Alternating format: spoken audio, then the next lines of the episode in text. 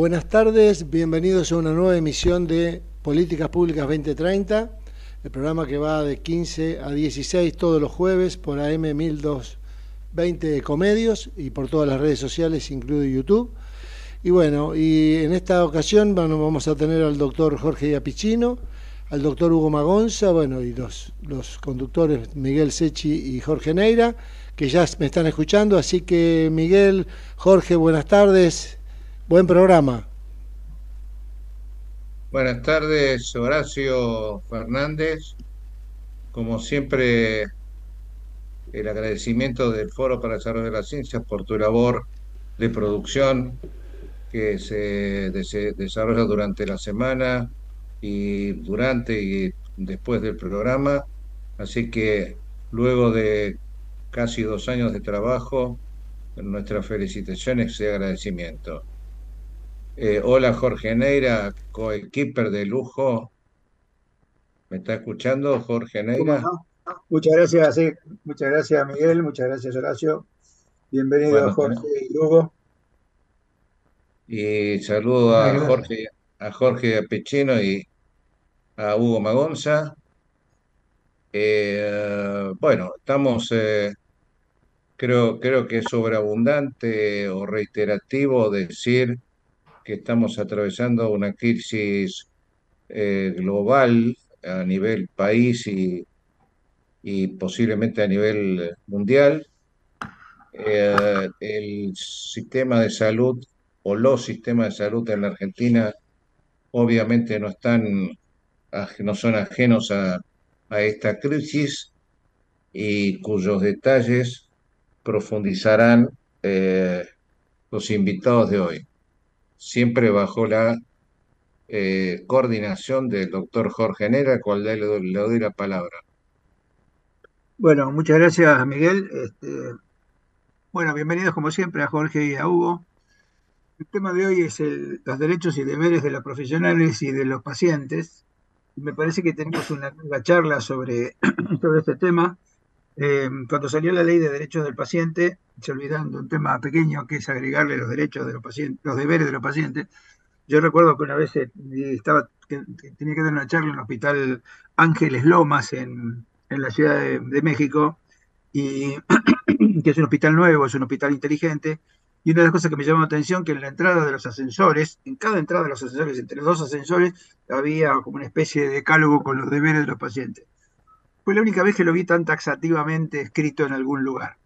Y bueno, primero me gustaría preguntarles a ustedes dos, a cada uno en el ámbito que le corresponde, ¿qué opinan del tema de los derechos y los deberes de los pacientes y de los profesionales y cómo esto redunda, digamos, en la litigiosidad?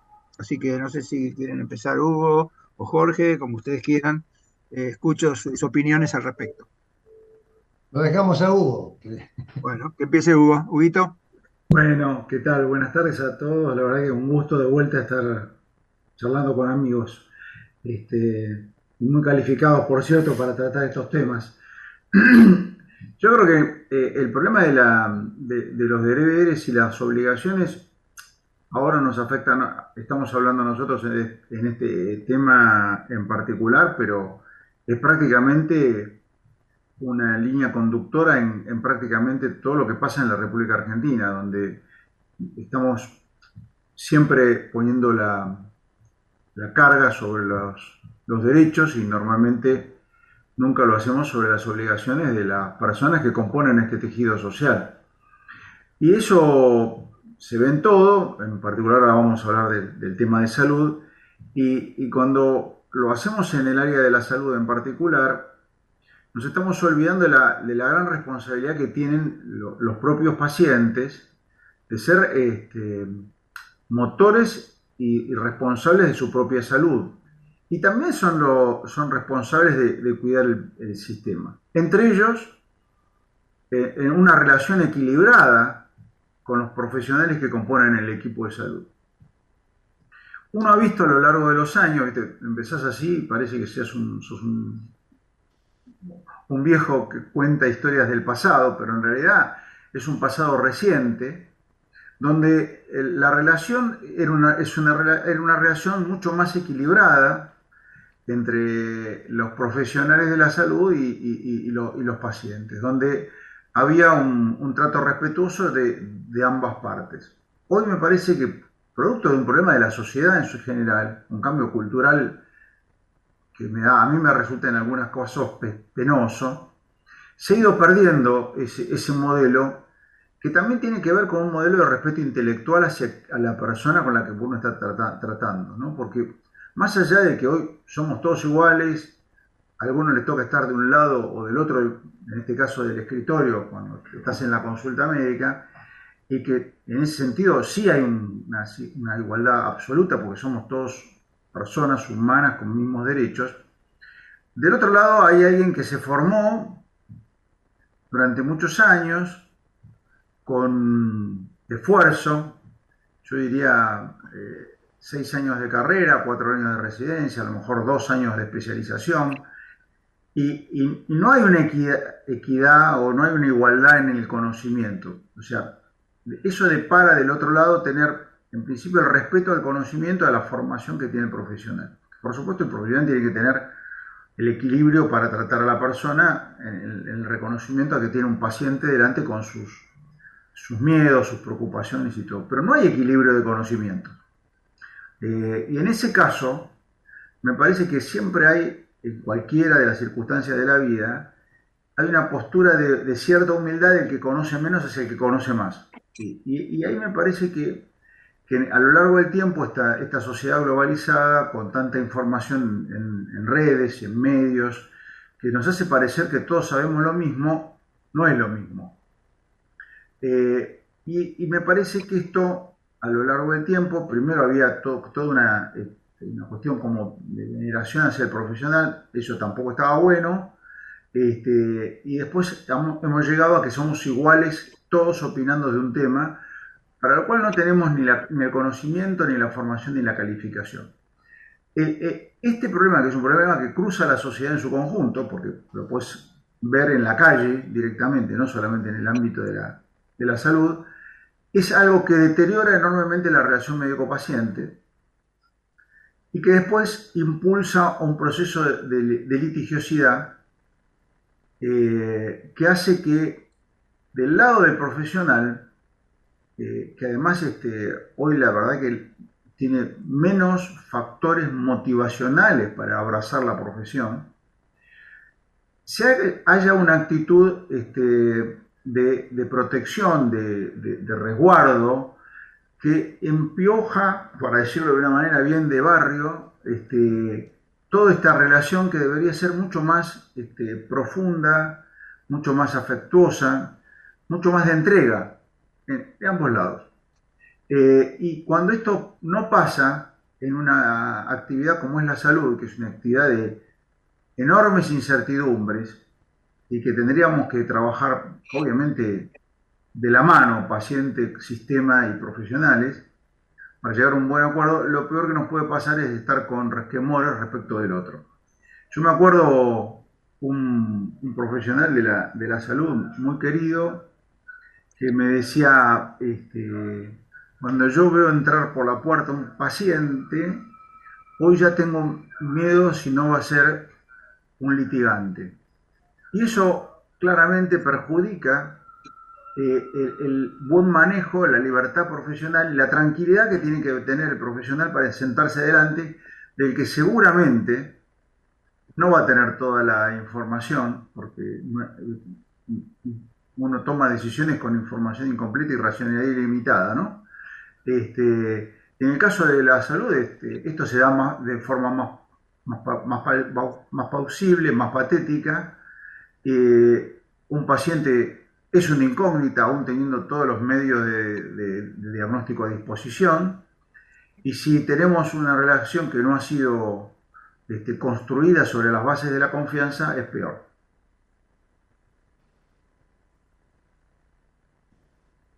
Sí, bueno, yo estoy totalmente de acuerdo con vos. Este, me gustaría saber qué opina Jorge para un poquito complementar la cosa y después hacerle un comentario. Jorge. Sí, mira, es decir, este tema de los derechos de los pacientes y los, deberes que deberían tener, los, tanto los médicos como los pacientes, no se escapa del contexto en el cual nosotros estamos viviendo. la Argentina actual y en el mundo. Eh, existe un eslogan de la política que dice que, donde existe una necesidad hay un derecho. Eh, es una frase políticamente correcta, pero que no es verdad. La vez pasada estaba escuchando a alguien que decía que si esto fuera cierto, este, los violadores seriales, como tienen una necesidad, tendrían el derecho de seguir violando. Es decir, este, este eslogan no tiene, no tiene sustento. Eh, en, el sector mismo, en nuestro, en nuestro sector, es decir, eso caló profundo también. Y en la política, es decir, empezaron todo el mundo a manejarse con, vamos a, a reglamentar los derechos de los pacientes a través de las leyes. Es decir, hay, hay, un abuso legislativo con respecto a salud que tiene que ver con el abuso de leyes por enfermedad, leyes de los deberes, por eso no están los deberes de los pacientes, porque no es políticamente correcto. Es los médicos somos mucho menos que la cantidad de pacientes, incluso nosotros mismos somos pacientes. Entonces, decir, los derechos los tienen todos los pacientes porque existe una necesidad en los pacientes. Es decir, es, una, es un silogismo que realmente no es falso.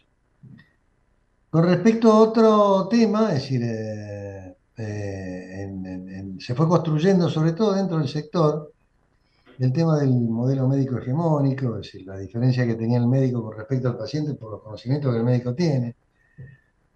Este, y, también por cierta voracidad de, algunos profesionales para ocupar el lugar que ocupan normalmente los médicos. Hay un ministro que siempre decía, decir, que el modelo médico hegemónico es así porque para,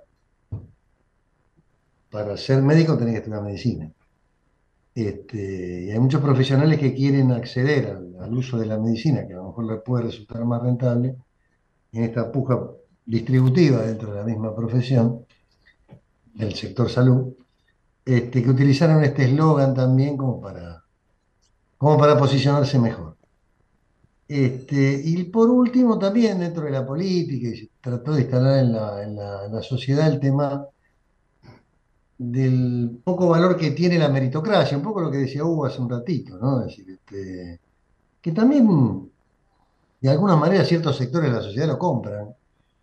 Y en el caso de la medicina, decir, ese, valor es muy alto. El tema del mérito en, medicina es altísimo, decir, porque el médico necesita superarse día a día para poder seguir ejerciendo, sobre todo con las nuevas tecnologías, con los nuevos conocimientos, es decir, con el avance de la ciencia en general. El médico necesita ayornarse todo el tiempo y tiene que tener el mérito de poder hacerlo y la capacidad de poder hacerlo este, para seguir superándose y poder dar una prestación acorde a los tiempos que corren.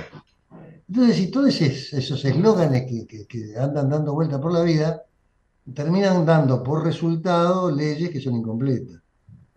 Es decir, leyes donde le faltan cosas, porque uno entiende que los médicos tenemos ciertos deberes, inclusive tenemos juramentos, del, hipocrático, el de Ginebra, en fin, los más conocidos, donde nosotros nos obligamos a esto porque juramos. Es decir, nuestra carrera termina con ese juramento y empieza con ese juramento. O sea, el inicio de la carrera nuestra empieza con un juramento que lo hacemos al terminar la carrera, pero al empezar la actividad. Entonces, eh, con respecto a estas cosas que suceden en el contexto de nuestro país, en el contexto de leyes que son incompletas, creo que no merece mayor comentario que este. Es decir, eh, eh, todo, tiene, todo termina siendo político y lo más políticamente correcto es decir, bueno, los pacientes tienen derecho y los profesionales de la salud y los médicos en particular, no importa si lo tienen o no lo tienen. Entonces, eh, en ese descalabro en el que estamos viviendo, a mí no me sorprende lo más mínimo. Es, forma parte de lo, que, de lo que sucede en la Argentina. Si esto tiene alguna corrección, y bueno, siempre la esperanza de que se pueda corregir en el futuro, desde ya. Es decir, depende mucho de nosotros, de los médicos, de los del sector salud, lo que podamos hacer como para corregir esto. No te digo para que aparezca en la puerta de, las, de los ascensores los deberes de los pacientes, pero al menos que los pacientes sepan que también este, tienen que tener algunas reglas para comportarse en las instituciones a las cuales se atienden. Con el médico, ustedes han visto que la violencia contra el equipo de salud este, inclusive en la propia pandemia, cuanto más se necesitaba el equipo, decir, fue, fue tremenda. Decir, hoy estaba viendo decir, algunas manifestaciones que se hacían desde la Confederación Médica de la República Argentina, decir, este, pidiendo seguridad para los médicos porque los pacientes los atacaban donde podían, cuando no logran los resultados que, que suponen que tienen que tener. Entonces me parece que el tema está muy manoseado, pero sobre todo en la Argentina, como la mayor, que es lo que yo conozco, ¿no? o lo que más conozco. Es decir, cómo sucede en otras partes del mundo, puedo espiarlo un poco a través de los congresos, a través de las charlas con otros profesionales de, otros países, pero no tengo la, la, experiencia, la expertise de la práctica que se sucede sobre todo acá en Buenos Aires, que es donde más conozco el tema. Así es que la violencia y todas esas cosas también tienen que ver con todas esas cosas. Es decir, el médico ya no solo deja de ser hegemónico en la relación médico-paciente, sino que de alguna manera termina siendo como una especie de esclavo, este, mal pago, como todos los esclavos, que no tenían no tenía salario, que tienen que trabajar denodadamente este, y encima tienen ya, diría yo, el deber de garantizar resultados. Con lo cual, ahí también se imbrica el tema que decía Hugo, lo sufrimos todos, lo sufren las instituciones, lo sufren los que administran las instituciones, lo sufrimos los médicos, que es la industria de la mala praxis. Una industria que, fue próspera en la Argentina, una poca industria que se puede decir que, son bastante prósperas, y, este, y esa industria, es decir, desde fines de la década del 80, principios de los 90, pero fines de la década del 80 hasta ahora, no paró de crecer, buscando siempre, decir, este, y a veces abusando del dolor de la gente, de la confusión que algunos tienen cuando los resultados no son los que buscan. Y eso ha hecho que se, se desvirtúe. Ahí donde Hugo dice que el estimado colega ve a un paciente entrar por la puerta y lo ve más como un enemigo que como un amigo, porque, claro, es el viejo refrán, ¿no? Es decir, que cuando uno se quemó con leche, ve una vaca que llora. Y, este, y el que tiene un par de juicios, es decir, tiene una vida cambiada. Yo no conozco ningún médico que después de tener un juicio de estos sea el mismo de antes. Así que ese es un poco el panorama que yo les puedo transmitir de mi, humilde experiencia. Eh, eh, sí, yo comparto, ¿no?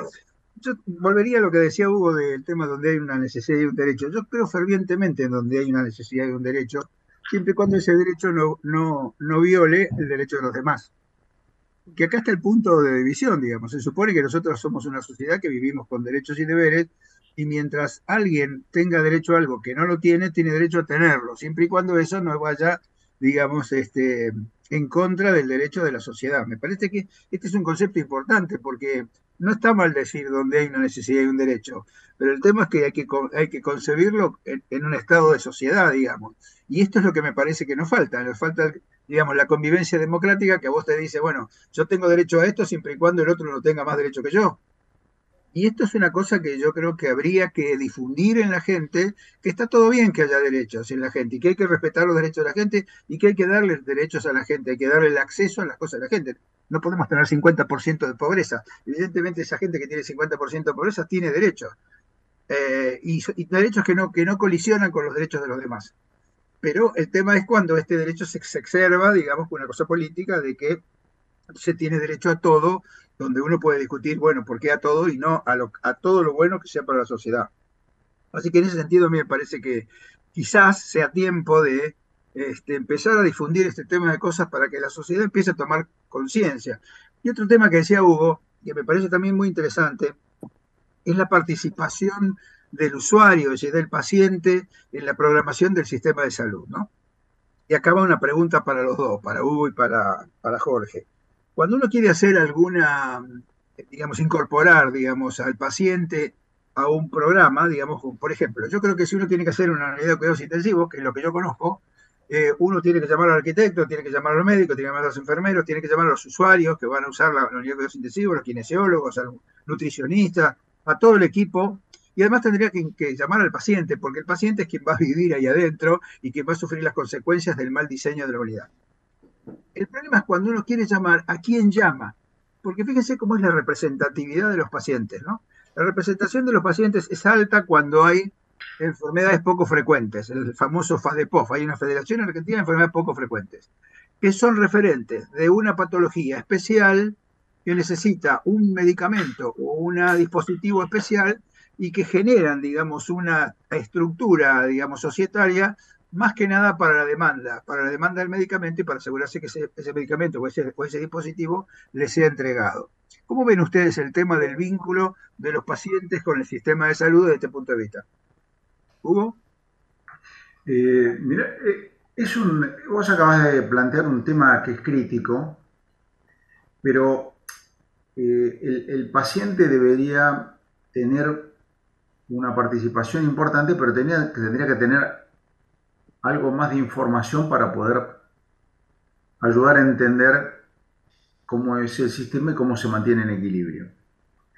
Porque hay un montón de cuestiones que yo puedo opinar, ¿no? Y es bueno la participación ciudadana eh, en este punto. Pero no hay ninguna duda que las decisiones, cuando son decisiones donde hay que eh, decidir en términos de recursos y la priorización de los recursos, porque no hay recursos ilimitados. Vos me decís, yo tengo el 100% del PBI para gastar en salud, hasta es muy probable que te lo gastes. Mira lo que te digo. Pero no tenés el 100% del PBI. En la Argentina tenés el 10% del PBI, que es un montón, y no alcanza. Entonces hay una tarea sustancial para realizar que es la de la priorización. La primera, antes de la priorización, debería ser la eficientización de la utilización de los recursos. Y una vez que has utilizado los recursos en forma altamente eficiente, cosa que no sucede en la República Argentina, seguro, y en la gran mayoría del mundo tampoco, pero en Argentina particularmente, tenés que tomar una decisión de qué dejas afuera. Cuando tenés que tomar las decisiones de qué dejas afuera, hay un solo responsable de este tipo de decisiones que es el Estado. El único que puede tomar decisiones respecto a la priorización de los recursos es el Estado. El Estado ha hecho una tarea abandónica en todo esto durante muchos años, porque prefiere que la contienda se le dé en el ámbito de las personas y las instituciones y los profesionales, y no asumir el rol de tomar primero una política sanitaria, como conducción de una política sanitaria, y después tomar las decisiones muy poco, muy poco agradables, probablemente más bien enojosas, de decir hasta acá llegan los recursos y acá no. Eso en algunos lugares del mundo está más o menos resuelto, en la República Argentina está a la deriva. Tan a la deriva está que el crecimiento del gasto en procedimientos de altísimo costo, algunas enfermedades raras, muy frecuentes, con, y ahora no voy, lo, voy a dejar a ustedes para que lo digan, porque yo podría cometer algún error, donde la evidencia científica es bajo o nula, eh, o donde la mejora que aporta un procedimiento o un tratamiento farmacológico de altísimo costo es de una eh, em, mejora absolutamente irrelevante en términos de la calidad de vida, no solamente de ese paciente, sino mirada a toda la sociedad en su conjunto. O sea que podría ser bueno para el paciente, pero muy malo para el conjunto de la sociedad en términos de los recursos que le quita como coste de oportunidad. Que hace que lo que, lo que parece ser este, respuesta a una necesidad de derechos, la necesidad está, pero ese, el ejercer ese derecho hace que un montón de personas con un resultado muchísimo mejor que podrían tener por cosas de menor inversión en salud, tendrían un resultado altísimo, no lo tengan. Y acá empezamos con un problema gravísimo, para mi gusto, que es el que tiene acceso al ejercicio de los derechos.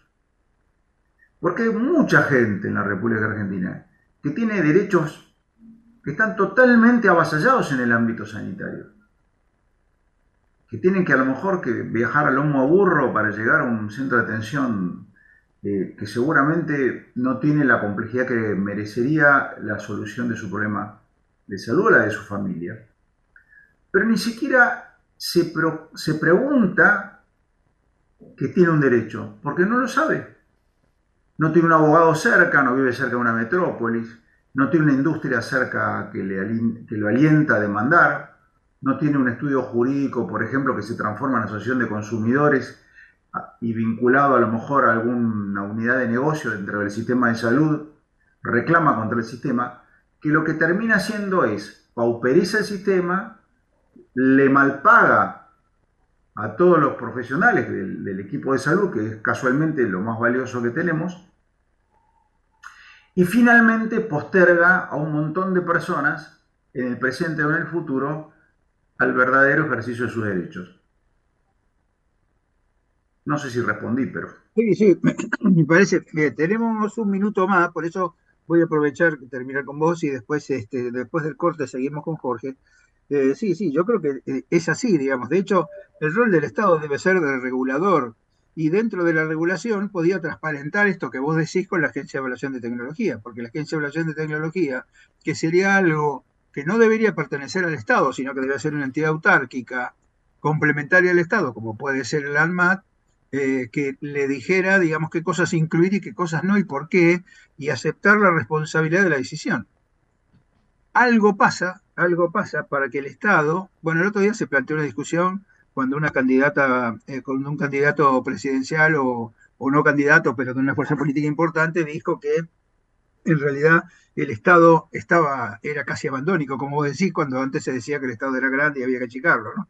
Y a mí me parece que el rol regulador del Estado es algo no negociable. El Estado tiene que regular al sistema, no tiene que hacer cosas. Yo creo que el Estado tiene algunos conceptos erróneos en el sentido de querer tener alguna participación en algo, cuando en realidad su función es la regulatoria, actuar a través de las entidades intermedias, este, junto con esas entidades intermedias para regular el sistema.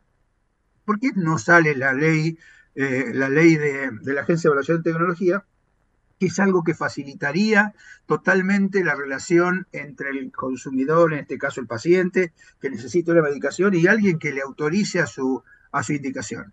Como ya estamos en el corte, lo dejamos para el corte y lo seguimos en la, en la próxima, si les parece. Pero cómo no. Ok. Miguel. Adelante. Gracias, Jorge.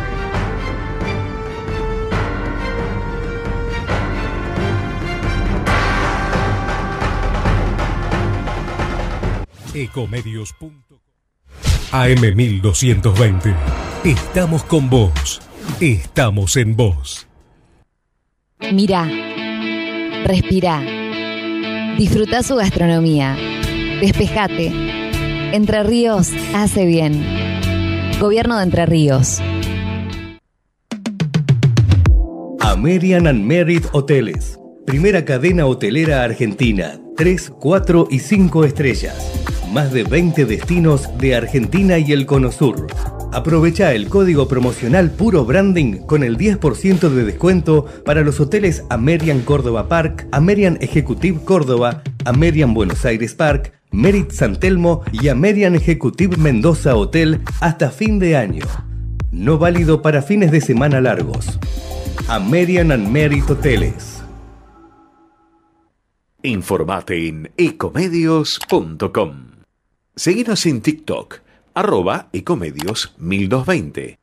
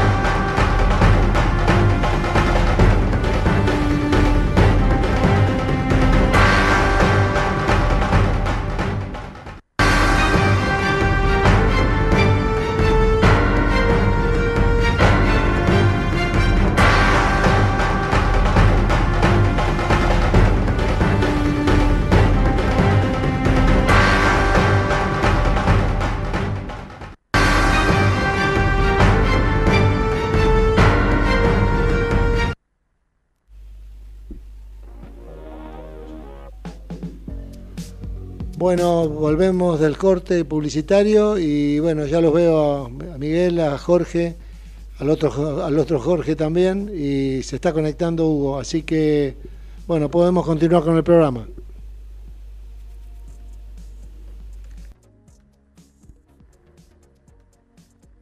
la tecnología algo que parece que parece inexcusable, ¿no? Sí, eh, antes quería decirte un poco lo que planteaste antes, Jorge, yo coincido contigo. Eh, pero hay una cosa que yo quería transmitir desde el punto de vista de la experiencia. Eh, con Hugo, con Hugo, es decir, hemos participado muchas veces de, por ejemplo, la Super tiene un, organismo que lo utiliza muy poco, que es eh, una mesa de consulta que tiene la Super de Salud, donde participan distintas cámaras, la, Confederación Médica de la República Argentina y los pacientes. O sea, y la super, obviamente, ¿no? Es decir, son mesas donde se tiran algunos temas. Se utilizaron muy poco. Este, en algunos gobiernos eh, las convocan y otros directamente no las convocan. Eh, y en esas mesas hubo participación de los pacientes, pero siempre lo que hemos observado, no sé si Hugo coincidirá conmigo, es un sesgo, porque ¿quiénes son los pacientes? Todos somos pacientes. Claro. No hay quien represente, no hay una entidad que represente a los pacientes en general, digamos. Claro. O sea, es, es una entelequia, entonces de pronto aparecen lobistas, determinadas agrupaciones que dicen, bueno, en este caso en esa época, que ya hace unos años de esto, participaba gente que representaba el PAMI, entonces todos sus temas pasaban por ahí. Este, no tenía nada que ver con lo que se trataba, es entonces sacaban reiteradamente el tema. Por eso Hugo dice lo que dice, decir, este, a ver, cuando vos planteás a esos niveles la participación de los pacientes, este, la verdad que no, no tenía sentido. Esta es la verdad. Eh, yo creo que sí, que la participación de los pacientes es importante en determinados lugares, determinadas geografías. Eh, me parece importante, por ejemplo, en los comités de ética de hospitales, este, que formen parte de algún paciente, alguien de la comunidad del barrio, digamos, el que tenga alguna representación genuina de ese barrio donde está ese hospital. Este, pero en los temas del sector, eh, es muy difícil, es como si a nosotros, cualquiera de nosotros, participara en una comisión en la, energía atómica. Es decir, este, tenés que tener algún conocimiento para, para sentarte ahí. O sea, al menos tenés, que saber cómo funciona, si simplemente porque sos un libre opinador, este, si estás a favor o en contra, me parece medio ridículo. Y si de pronto esos lugares se ocupan por gente que tiene algunos intereses sectoriales, peor todavía. Esta es mi opinión con respecto a esa. Este, y por eso nombraba, no sé si Hugo participa de la misma idea que yo, pero de las veces que ahora que está escuchando, de las veces que hemos participado en reuniones donde el paciente participaba, el paciente que participaba participaba con intereses concretos de un sector concreto y no de los pacientes. Porque los pacientes no tienen representantes, todos somos pacientes. Y si no entendés el sector, no entendés todo esto, que es un poco lo que Hugo decía, eh, no tiene sentido. Eh, en fin, en la Super les contaba, Hugo, ahora que estás escuchando, nosotros hemos participado de reuniones donde los pacientes participan, en algunas épocas que algún superintendente convocaba a esa mesa donde participan las cámaras y todo, todo el sector. Este, esto, esto es un poco lo que te quería decir, ¿no? con respecto a la Agencia de Evaluación de Tecnología, eh, que es la pregunta última que me hiciste, Jorge, eh, creo que no sale porque, primero por ineficacia de la, de, la clase política argentina.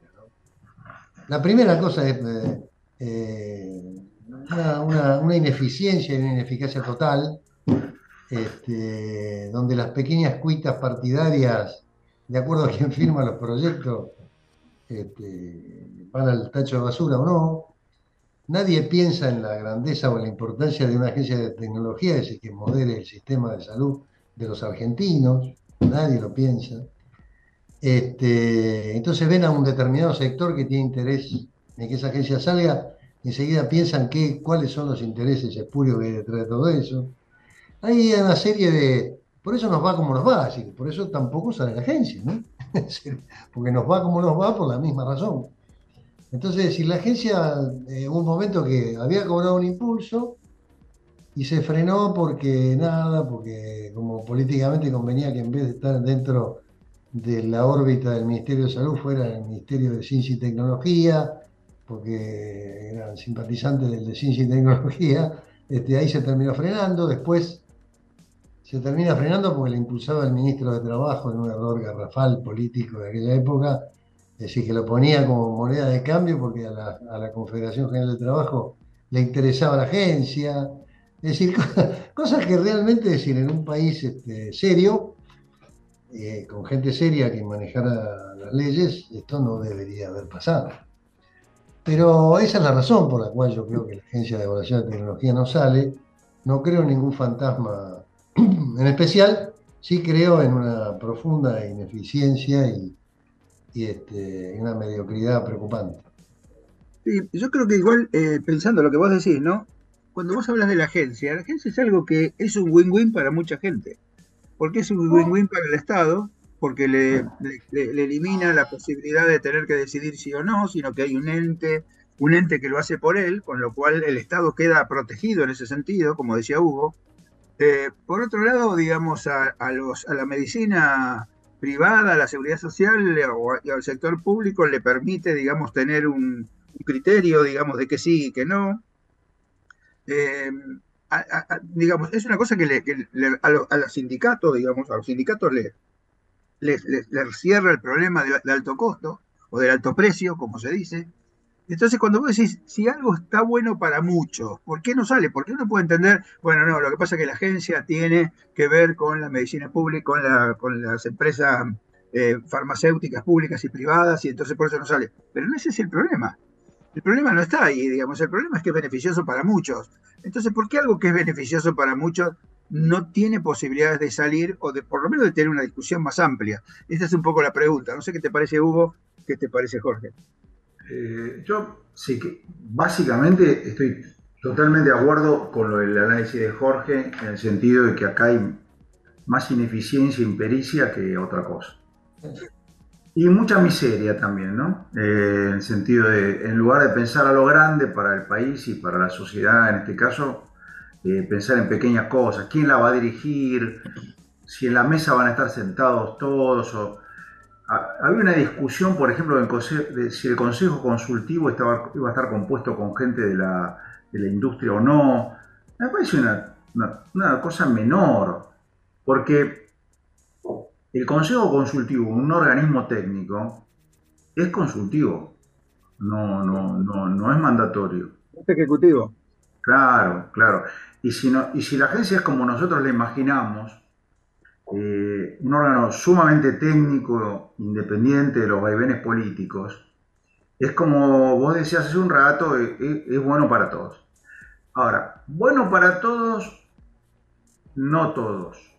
O sea, es bueno para muchos, digamos, pero no necesariamente para todos.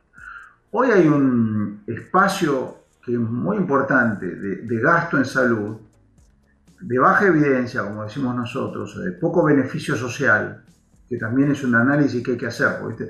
El ANMAT tiene un rol muy importante que para mí eh, no hay que tocarlo, que hay que dejarlo así como estás, y a partir del ANMAT construir el, proceso de la agencia, ¿no? que tiene que evaluar la costo-efectividad, este, la costo-eficiencia y el beneficio social, que no es poco, ¿eh? porque es un tema determinante. Cuando vos hagas eso, hay un montón de gasto altísimo, superfluo diría yo, en el sentido de que agrega poco valor a la calidad de vida de la gente y tiene mucho costo, que va a, desaparecer. Y no piensen que esa gente no le va a ir, la vida no le va a cambiar, le va a cambiar sustancialmente porque tratamientos y procedimientos que a lo mejor en, los países de origen este, no están aprobados, en la República Argentina entran como nada.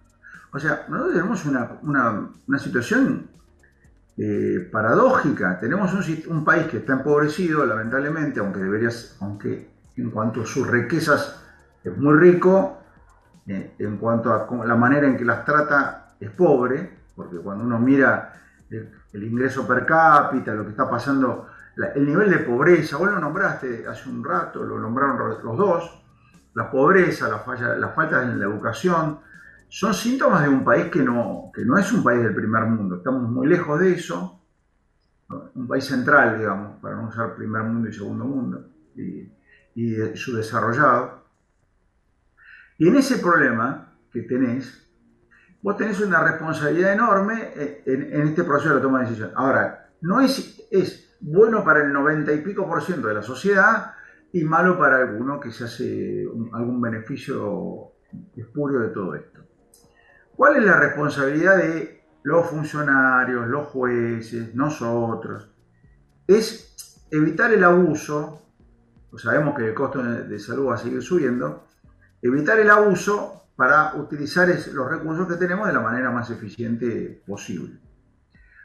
¿Por qué no salió cuando gobernadores, ministros provinciales, el COFESA, el Ministerio de Salud de la Nación, los legisladores, este, la CGT, o sea, los gremios, estaban de acuerdo en que tenían que salir, es solamente impericia.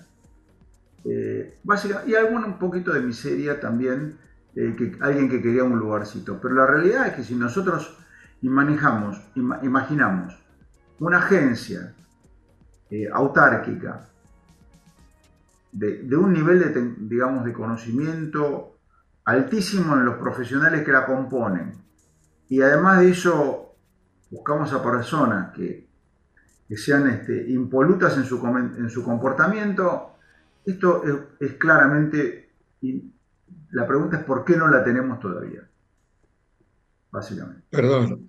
Eh, eh, les agradezco, Jorge, perdón, tengo que tomar la palabra unos, unos minutitos.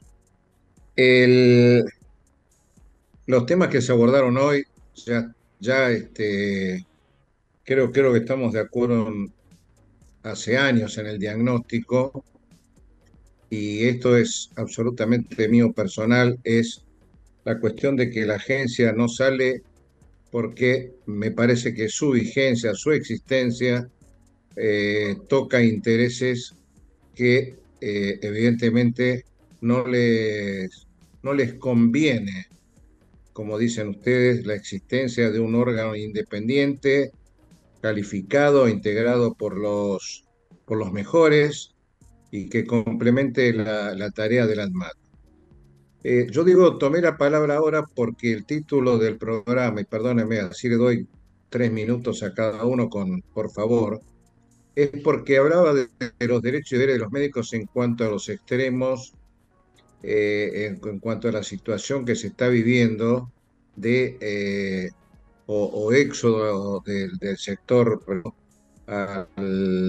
perdón, del sector eh, de obras sociales o medicina prepaga hacia el privado o, la, o el cambio de actividad.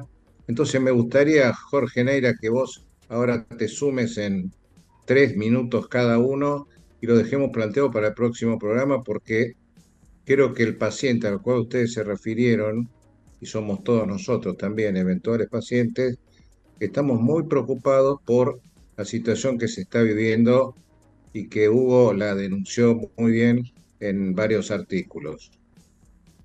Eh, por favor, Jorge. a mí me parece que está tan vinculado con lo anterior, digamos que a veces es difícil de... Eh, porque, digamos, lo, anterior tiene que ver con la regla del juego. La regla del juego que expone al profesional digamos, a hacer algunas indicaciones, a veces por conveniencia, a veces porque estaba obligado.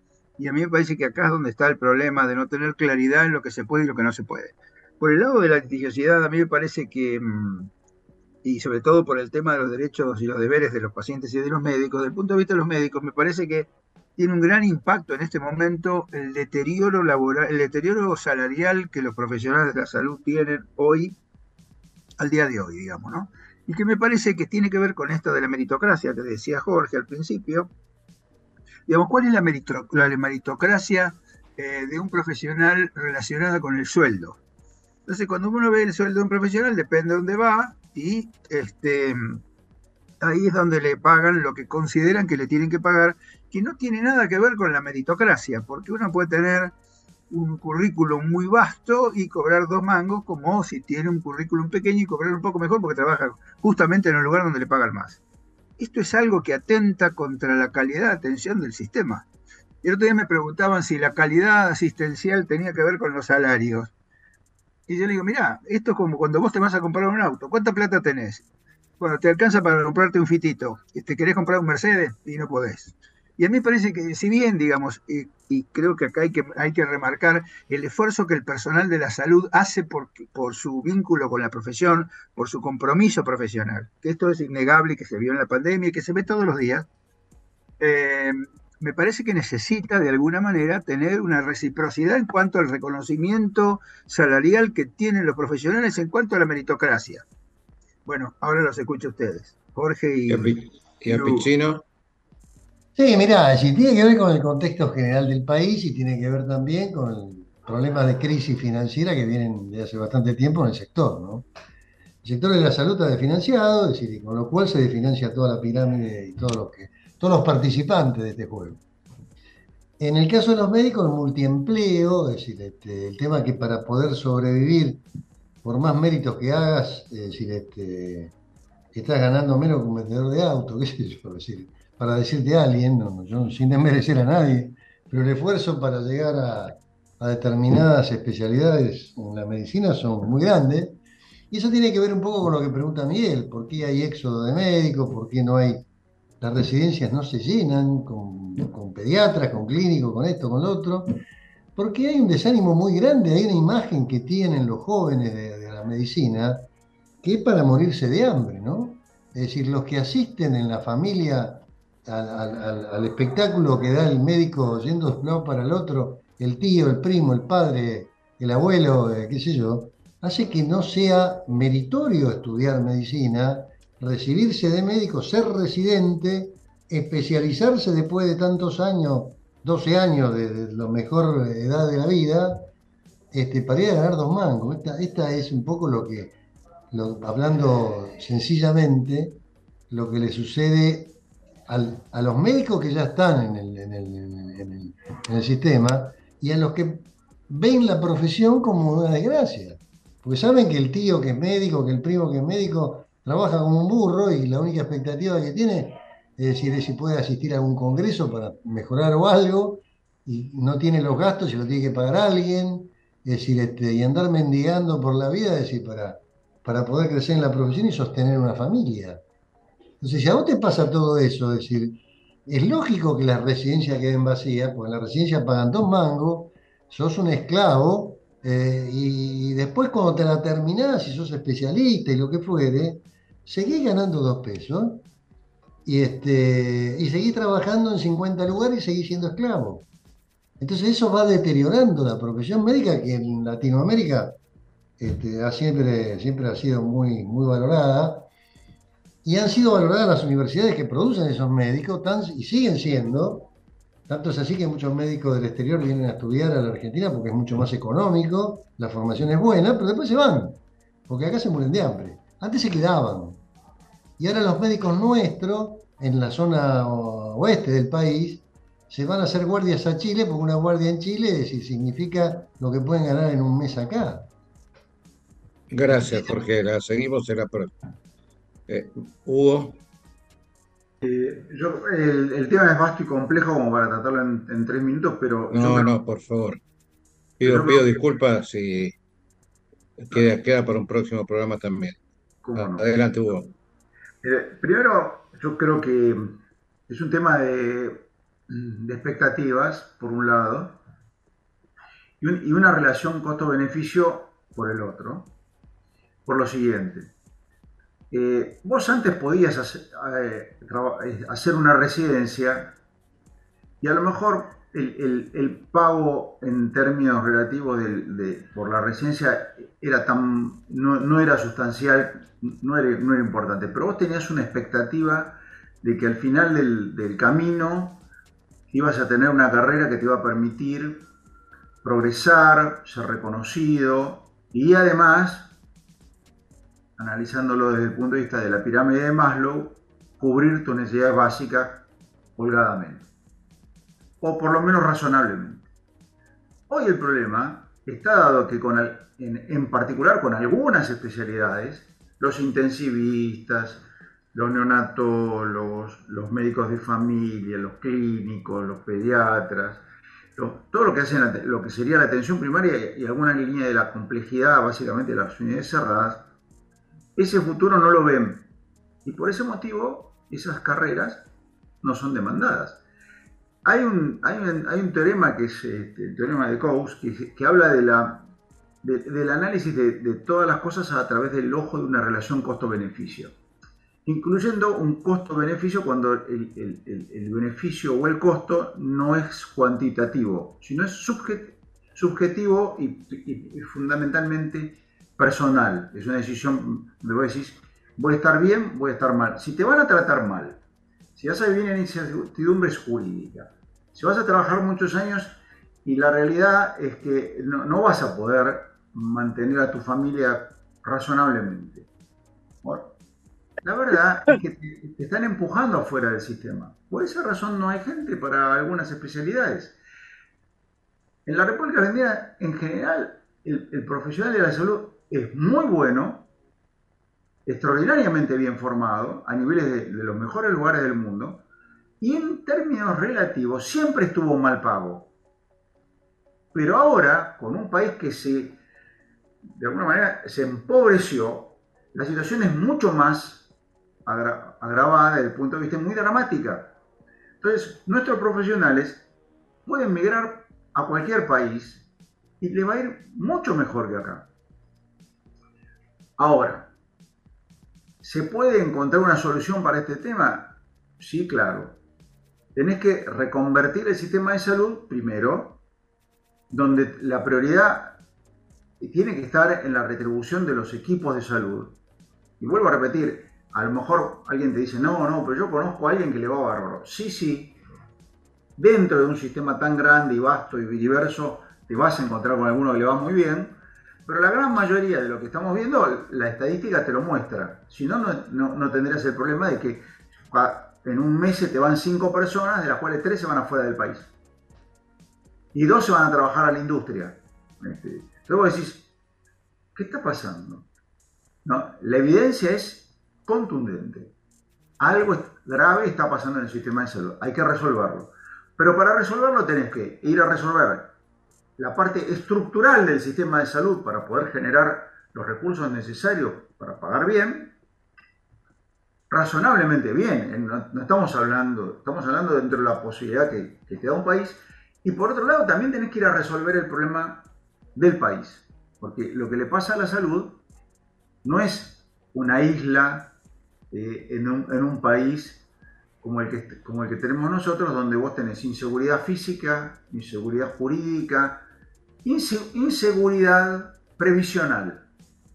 Y yo quisiera que algún día tocáramos ese tema, porque buena parte de los problemas que tenemos dentro del sistema de salud y en toda la sociedad cruzada está dado porque vos hoy, si, si fuera, no soy, ya no, ya no, ya no yo, otros, jóvenes, no tenés un horizonte de futuro en el cual te garanticen una vejez digna, que le pasa a muchos médicos, pero también le pasa a otros, a otros tantos de la sociedad. Bueno, eh, Jorge Naira, podés eh, cerrar y creo que eh, podemos invitar a Yapechino y a Magonza cuando ellos lo dispongan y continuamos este rico programa de hoy. Sí, a mí me parece que para la próxima, ¿no? Es el tema de pensar un poquito en la residencia. Yo coincido con lo que decía Hugo, eh, porque la residencia no es más, este, no es más eh, motivadora, digamos, por el tema salarial, pero además a mí me parece que el residente ha sido siempre una, un instrumento que se utilizó como mano de obra barata. Y yo creo que acá hay un tema que nosotros tenemos que, tenemos que transparentar, que es cómo es el vínculo laboral de muchos residentes, entre comillas, de algunas entidades que reemplazan a gente del staff por menor plata. Y esto me parece que es una gran discusión. Yo creo que merece que lo discutamos entre todos, porque aquí el aspecto laboral del residente, como un profesional de la salud, no se olviden que el residente es un profesional al que se contrata, no es, un, no es una persona que está estudiando, es un profesional que tiene una matrícula habilitante. O sea que nosotros, nos guste o no y podamos discutir si está bueno o no, pero el tipo tiene una matrícula y es un profesional. Y así como estamos hablando de esto, bueno, no tiene las condiciones laborales adecuadas. Así que me parece que para el, próximo programa, siguiendo con esta línea, podríamos ver qué pasa con la residencia, qué pasa con el staff, cuáles deberían ser las condiciones laborales del staff y de la residencia y cómo se puede lograr que esto se haga en la, forma que corresponde. Así que gracias Hugo, gracias Jorge como siempre, la verdad que es un placer estar con ustedes, gracias Miguel, gracias eh, eh, Horacio y bueno, nos vemos la próxima. Bueno, va a ser un gusto, muchas gracias a ustedes. Gracias, gracias a todos, un fuerte abrazo. Gracias.